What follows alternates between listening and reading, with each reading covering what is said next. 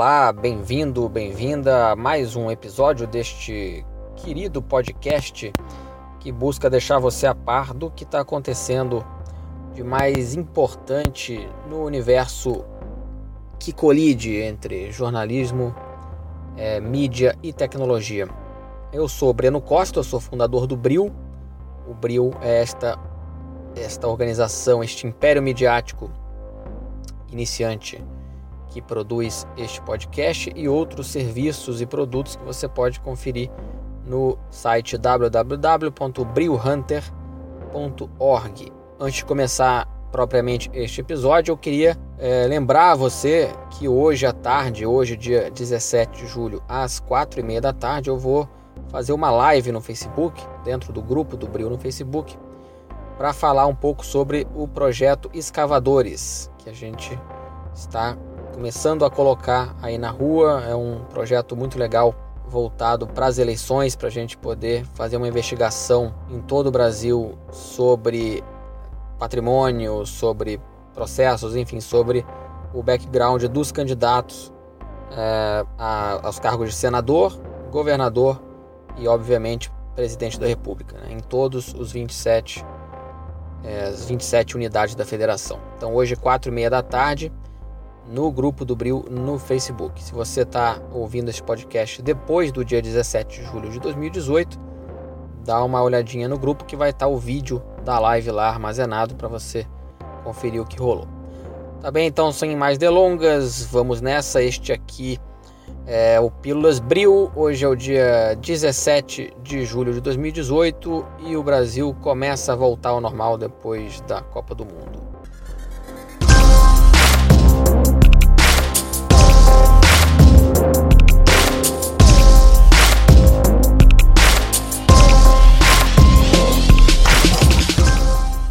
Você já ouviu falar em Craig Newmark? Ele é um bilionário, mas digamos que ele estaria, se tivesse por acaso aqui no Brasil, disputando a série D, D de dado, do campeonato dos bilionários. Ele tem uma fortuna de 1 bilhão e 300 milhões de dólares. Tá? Legal, massa. Isso faz dele o bilionário número 1756 do mundo, segundo a lista da Forbes. É uma piada perto dos 149 bilhões de dólares que tem o Jeff Bezos, dono da Amazon. Né? O Craig Newmark ele ganha esse dinheiro com um negócio chamado Craigslist, que é uma espécie de OLX é, americana. Enfim, OLX até eu diria glamorizada, mas na verdade não é tão glamorizada, que se você entrar no site parece que é um site criado ali na década de 90 ainda. Mas funciona bem e dá dinheiro pelo jeito. Bom, eu estou falando dele porque ele é o mais recente bilionário a se juntar ao time do que, do, dos que colocam parte da fortuna, sua própria fortuna, para fomentar o nosso menino jornalismo. E ainda está começando uh, a tocar as coisas, o Craig, com uma doação recente que ele fez de 20 milhões de dólares para a escola de jornalismo da City University uh, de Nova York. É, eu recomendo, aliás, para quem entende inglês, ouvir uma entrevista que ele deu para o Recode, que é um site americano que cobre tecnologia, excelente. É, essa entrevista publicada na sexta-feira passada. Tem a transcrição dela no site, tem também o podcast, que é mais longo, tem 50 minutos de duração. E nessa entrevista ele fala justamente sobre a doação que ele fez e sobre os planos dele para o jornalismo. E a notícia é que ele quer dar mais dinheiro. Inclusive, ele tem uma fundação é criada para fomentar, entre outras coisas, o jornalismo. Mas essencialmente o que fica dessa entrevista que ele deu é que bilionários que nada tem a ver com jornalismo, que não ganham o grosso do dinheiro deles com o jornalismo, eles estão pensando jornalismo. E na situação atual de imprensa em crise de modelo de negócios, não só no Brasil como no mundo, essa imprensa tendo que se reinventar e tal, uma mãozinha de bilionários enfim, de mentes acostumadas a ambientes tecnológicos, é bem-vinda. Ninguém é louco de recusar esse tipo de coisa. Mas nós, jornalistas, somos seres naturalmente críticos, ou, enfim, deveríamos ser. E a questão que fica é: o que diabos esse povo quer com o jornalismo? Seres humanos são complexos, graças a Deus, então eu não duvidaria que eles estão nisso por hobby ou indo um pouco mais além pela vontade de ser generoso. Né, de ajudar a sociedade através do fomento à informação. Mas, meu querido, minha querida, não é bem assim. Jornalismo, para todos eles, continua e continuará sendo negócio. Alguns deles já declararam isso e outros, enfim. A fortuna deles não é tão grande a ponto deles poderem gastar dinheiro loucamente com jornalismo sem esperar algum tipo de retorno disso, ainda que seja no longo prazo. Vamos um pouco além aqui. Eu não sei se você sabia disso, mas o maior acionista individual de um jornal chamado New York Times chama-se Carlos Slim. Tá? É um mexicano. Não é que ele seja dono do jornal, mas se o New York Times for vendido hoje, ele ganha 17,6% do bolo. Não é pouca coisa. E o Slim é um dos 10 homens mais ricos do mundo. Talvez você conheça, se você não ouviu falar nele, provavelmente você conhece ele aí da. Se você olhar para o lado, você vai ver ele de alguma forma presente em algum aparelho teu, porque ele é dono da Claro, ele é dono da NET ele é dono da Embratel. Tá? Só isso. Outra figura, Warren Buffett, aquele é, mega investidor. Ele também tem uma graninha depositada na mídia. Uma empresa dele é dona de 49 jornais locais dos Estados Unidos. 49 jornais impressos, tá? 49 jornais impressos. Michael Bloomberg, pelo sobrenome, dispensa apresentações, mas para quem não sabe, ele também é da primeira divisão aí dos bilionários do mundo e já teve uma temporadinha aí de 12 anos como prefeito de Nova York. Você já deve estar sentindo falta do Jeff Bezos, né? Homem mais rico do mundo, ele é dono também de um jornalzinho chamado Washington Post, que foi comprado por uma micharia, micharia mesmo. Foi simplesmente 0,16% da fortuna atual dele. Tá? É como se eu pegasse um hipotético salário meu, sei lá, de 5 mil reais e investisse numa cerveja. Tá? Eu não estou exagerando. 0,16% de 5 mil são 8 reais. Então é como se eu estivesse comprando uma cerveja com meu salário. Esse é o meu investimento para comprar o Washington Post. Uma cerveja não artesanal, tá? Porque se for artesanal, aí seriam dois Washington Post ali, provavelmente. E o sucesso do Washington Post na fase pós-Bezos é o que mais dá a esperança de que talvez, quem sabe, essa coisa de bilionário sendo caridoso com a mendicância do jornalismo atual possa ser interessante, no fim das contas. Né? Para o Bezos pode até ser, porque ele realmente tem muito dinheiro e a tendência é que ganhe ainda muito mais com as outras coisas que ele faz, mas não funciona assim para todo mundo. Por exemplo, o próprio Craig Newmark, que eu falei no início, a fortuna dele é de 1,3 bilhão. Não dá para ele ficar torrando dinheiro loucamente assim, porque, enfim, daqui a pouco começa a vir os boletos aí e complica o negócio. Bom, tem um texto muito legal que eu acho que deveria ser lido por todos os jornalistas. Ele foi publicado no início desse ano pela Columbia Journalism Review, que é, enfim, uma, uma sumidade na área jornalístico-acadêmica. Aí eles fazem materiais muito bons, para quem não conhece, é, passe a acompanhar. É, o site é cjr.org, se não me engano. E o, esse texto que eu estou falando, ele foi é, publicado no início do ano. Ele fala justamente sobre a presença dos bilionários na nossa querida indústria do jornalismo e como que isso pode ser uma faca é, de dois gumes. Vale dar uma olhada. Tem dois veículos que boa parte, é, puxando aqui para o Brasil, né, tem dois veículos que boa parte dessa nossa audiência do Bril costuma admirar. Né? A Piauí e o Intercept Brasil, certo? Pois bem, o Intercept não gera receita. Né? Não tem publicidade, não tem paywall, não tem nada por enquanto. Nem aqui no Brasil, nem na, na, na sede, no, no, nos Estados Unidos. Né? Além dos Estados Unidos, o único lugar que tem Intercept é o Brasil.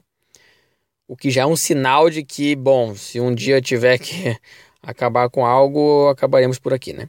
Mas vamos torcer para que não.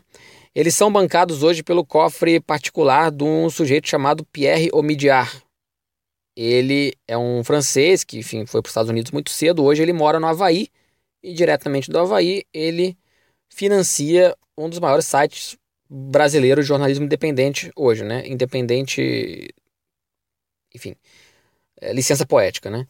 É dele o site. Até quando ele vai fazer isso, é, não sei. E ele acabou de colocar dinheiro, um troquinho, um milhão de dólares, né? Um, um troquinho é, acabou de colocar esse dinheiro na expansão internacional do The Correspondent, que é o meu veículo queridinho. Né? Nunca falem mal do The Correspondent na minha frente. É um veículo, um site, enfim, nascido na Holanda em 2013 e que surgiu, ironicamente, levantando muito dinheiro em crowdfunding. Ou seja, a viabilização dele se deu com as pessoas diretamente, não dependendo de nenhum bilionário, mas agora para expandir, estão dependendo dessa ajudinha extra aí. Eu falei da Piauí também, né? E aqui a gente chega no grande exemplo de bilionário brasileiro que decidiu colocar dinheiro no jornalismo. Graças a Deus, numa forma progressista. Chama-se João Moreira Salles, né? você certamente ouviu falar dele, ele é documentarista e tal, mas ele também é um dos donos da fortuna do Unibanco. Segundo a Forbes, né, na lista mais recente, ele sozinho tem 5 bilhões de dólares. Desculpa, é difícil falar dólares, né? Credo. E ele então está numa espécie de série C do mundo dos bilionários. Mas é o suficiente para bancar já há 12 anos. Né? A Piauí foi criada em 2006. Está há 12 anos bancando os prejuízos da revista mais legal do Brasil. Né? Até quando? Também não sei. Só ele sabe. Ou talvez nem ele saiba. Né? Todas as pessoas que eu citei, e tem outros, como Bill Gates, por exemplo, que tem uma fundação também que aumenta jornalismo eles não dependem do jornalismo para ganhar os seus bilhões de dólares. Eles podem até ver o jornalismo como uma espécie de filantropia, mas eles vão passar o resto da vida perdendo dinheiro? Será que eles vão pensar em aspectos éticos do jornalismo quando eles tiverem que decidir sobre o salto tecnológico que as empresas jornalísticas deles precisam dar é, e a curadoria de conteúdo, como é que automatiza certas coisas, né? Essa automatização que já está sendo testada em alguns lugares, ela vai ser empurrada até que nível? Na China, onde gigante da mídia ali local, é, quando eu falo local parece que é algo pequeno, né? Mas a gente está falando da China. Então, mas lá os gigantes da mídia eles estão surgindo ainda numa língua incompreensível aqui para o Ocidente. Mas a tecnologia deles está muito degraus, muitos degraus acima do espírito público do jornalismo, né? Na balança deles, dane-se ah, o jornalismo para melhorar a sociedade, é blá blá blá. Tecnologia, ganhar dinheiro. E eles estão ganhando muito dinheiro, muito dinheiro mesmo. É, inclusive, recomendo vocês darem uma olhada no primeiro episódio dessa série de podcast, que eu falo sobre uma dessas empresas, JD.com, que, enfim, está indo na linha ali de e-commerce e também, enfim, é, é bom para vocês entenderem algumas coisas ali. É, então, assim, o jornalismo ele não é, não é rentável como é uma empresa de tecnologia. A, a lista de bilionários brasileira, ela mostra bem isso. Estão lá, por exemplo, os três irmãos Marinho. Né? Aliás, antes de falar dos Marinho, a lista brasileira tem 42 bilionários nela, tá? Hoje, é, são seis ou sete desses bilionários que têm algum tipo de investimento em jornalismo diretamente. Tá? Então, tem uma, uma imensidão de bilionários ainda no Brasil que não coloca dinheiro em mídia. E pode ser que. Sabe-se lá o que vai acontecer no Brasil no ano que vem, depois das eleições? Vamos supor que surja por aqui uma, uma onda favorável, como acho que até já tem, para alguém mais conservador bancar um site nível Breitbart dos Estados Unidos, que também é bancado por bilionário lá. Breitbart é um site ultra conservador. No Brasil nem precisaria ir tão longe, talvez uma coisa já mais um pouco conservadora já né, nativa digital, enfim, bancada por um bilionário conservador, já poderia ser um, né, um, um fato novo importante no universo midiático brasileiro. Até agora não surgiu. Significa que não vai surgir. Mas o fato é que hoje, dos 42 bilionários, só 6 investem em, em, em mídia diretamente, em comunicação. Estão é, lá os três irmãos Marinho, da, da Rede Globo, né, e o dinheiro deles não vem do jornal O Globo. Né? Vem dos negócios que a Rede Globo consegue desenvolver e principalmente na área de entretenimento, não de jornalismo. O Luiz Frias, da Folha de São Paulo, está lá também na lista. Irmãos do, irmão do Otávio Frias Filho. Tem 3 bilhões de dólares de fortuna. Mais do que o irmão, que não é bilionário. Tá? E esses 3 bilhões do Luiz Frias não é pela Folha de São Paulo, mas é pelo PagSeguro, que é do UOL. O perigo aqui, minha gente, são dois, tá? Primeiro, a gente ficar achando que o jornalismo está indo bem porque empresas que podem dar prejuízo por serem bancadas por bilionários em projetos pessoais, essas empresas estão publicando boas coisas, então, ah, então tá tudo certo, que, ó, que jornalismo maravilhoso que é feito e tal, mas na verdade isso, né, está assim porque tem alguém bancando isso diretamente. Segundo ponto de perigo, a gente ficar desanimado achando que não tem salvação para além dos bilionários e a boa vontade dos seus herdeiros de manter o legado dos seus pais e avós no futuro de fato, assim, olhando o que está colocado na nossa frente hoje, o futuro do jornalismo profissional pode ser maravilhoso ou pode ser tenebroso. quem vai definir isso, no fim das contas, é o humor dos bilionários de hoje e dos bilionários do futuro. Mas o legal do jornalismo independente, para terminar mais otimista, é que ninguém é louco para achar que será é, bilionário fazendo jornalismo, jornalismo independente.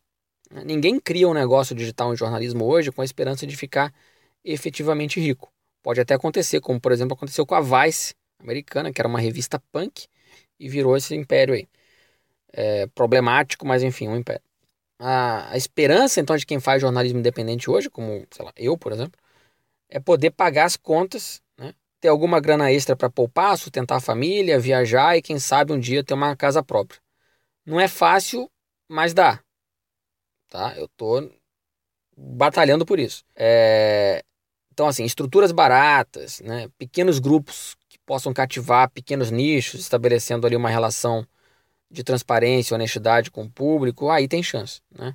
É tipo o médico e o monstro. As tecnologias inventadas pelos bilionários que estão aí é que vão ser a chave para a gente conseguir isso. Hoje foi maior um pouquinho, hein? Esse tema aí é, é complicado. É é isso. É muito bom ter dinheiro para o jornalismo, mas seria bom ter dinheiro de forma mais orgânica, mais sustentável, sem depender né, do, do, do amor ainda que genuíno de um bilionário pelo jornalismo. Bom, é, se você gostou do episódio, enfim, avalia lá no, no iTunes, né, dá suas estrelinhas, faz um comentário, compartilha com seus amigos, com sua família, com seus colegas de faculdade, com os colegas de redação, enfim, dá uma ajuda pra gente aí ficar mais na, na boca da galera. Até porque a gente está fazendo coisas bastante legais pelo jornalismo no nosso limite aqui, de é, limite financeiro e, e de, de, braços, né? Uma dessas, é, desses projetos é o Escavadores, que eu já falei no início do episódio. A gente vai, vou fazer hoje à tarde uma live para falar é, mais detalhes sobre esse projeto, então acompanha lá às quatro e meia da tarde. E bom, estamos aí na luta. Inclusive, puxando um pouco a sardinha para o lado pessoal, de certa forma, é, eu junto com outros dois clientes do Bril, o Reinaldo Chaves e o Yuri Potter, nós publicamos no Intercept Brasil ontem uma super reportagem mostrando quem são os donos das empresas privadas de segurança é, no Rio de Janeiro. É, na cidade do Rio de Janeiro e alguns municípios vizinhos ali. E é um negócio assustador, porque é, tem muita gente da ativa, gente importante, delegados, é, policiais militares, e, e, enfim, gente que você conhece aí da mídia que, paralelamente às suas atividades normais no serviço público, como policiais, eles têm também suas empresas é, de segurança. Né?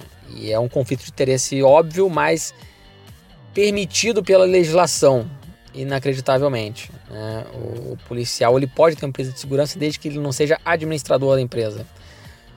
Enfim, a gente sabe como essas coisas funcionam na prática, então fica o convite para você dar uma olhada na matéria, tá no site do The Intercept Brasil, ok? E é isso, ficamos por aqui hoje. Amanhã tem mais. Agradeço aí a paciência e siga ouvindo a gente. Um abraço, até.